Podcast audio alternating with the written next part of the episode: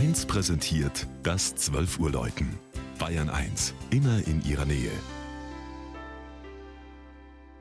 Es ist 12 Uhr. Das Mittagsläuten kommt heute aus Schönbrunn am Lusen. Georg Impler ist tief in den bayerischen Wald gereist und hat den Turm der Pfarrkirche St. Heinrich und Gunther bestiegen.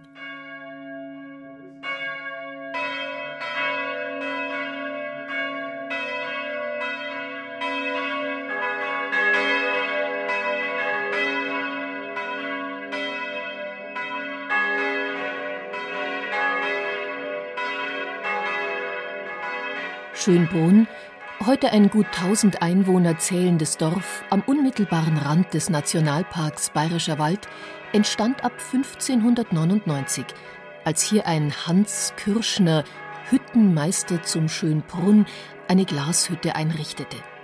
Erst über 330 Jahre später, im Juli 1938, die Glashütte lag bereits seit einem halben Jahrhundert still, konnte eine Kirche geweiht werden.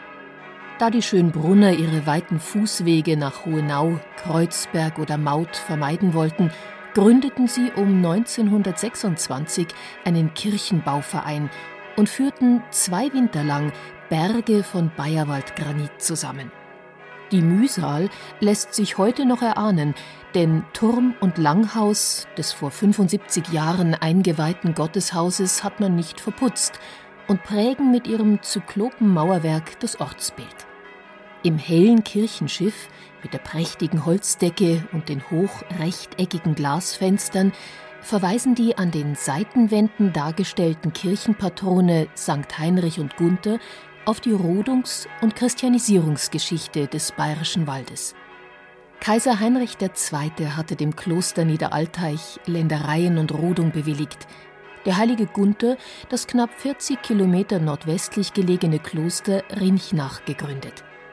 Öfters soll er von einem 1002 Meter hohen Felsen gepredigt haben, dem Hausberg der Schönbrunner, der heute noch Kanzel heißt. Der Chorschluss der Pfarrkirche zeigt überlebensgroß und beeindruckend farbstark die vier Evangelisten.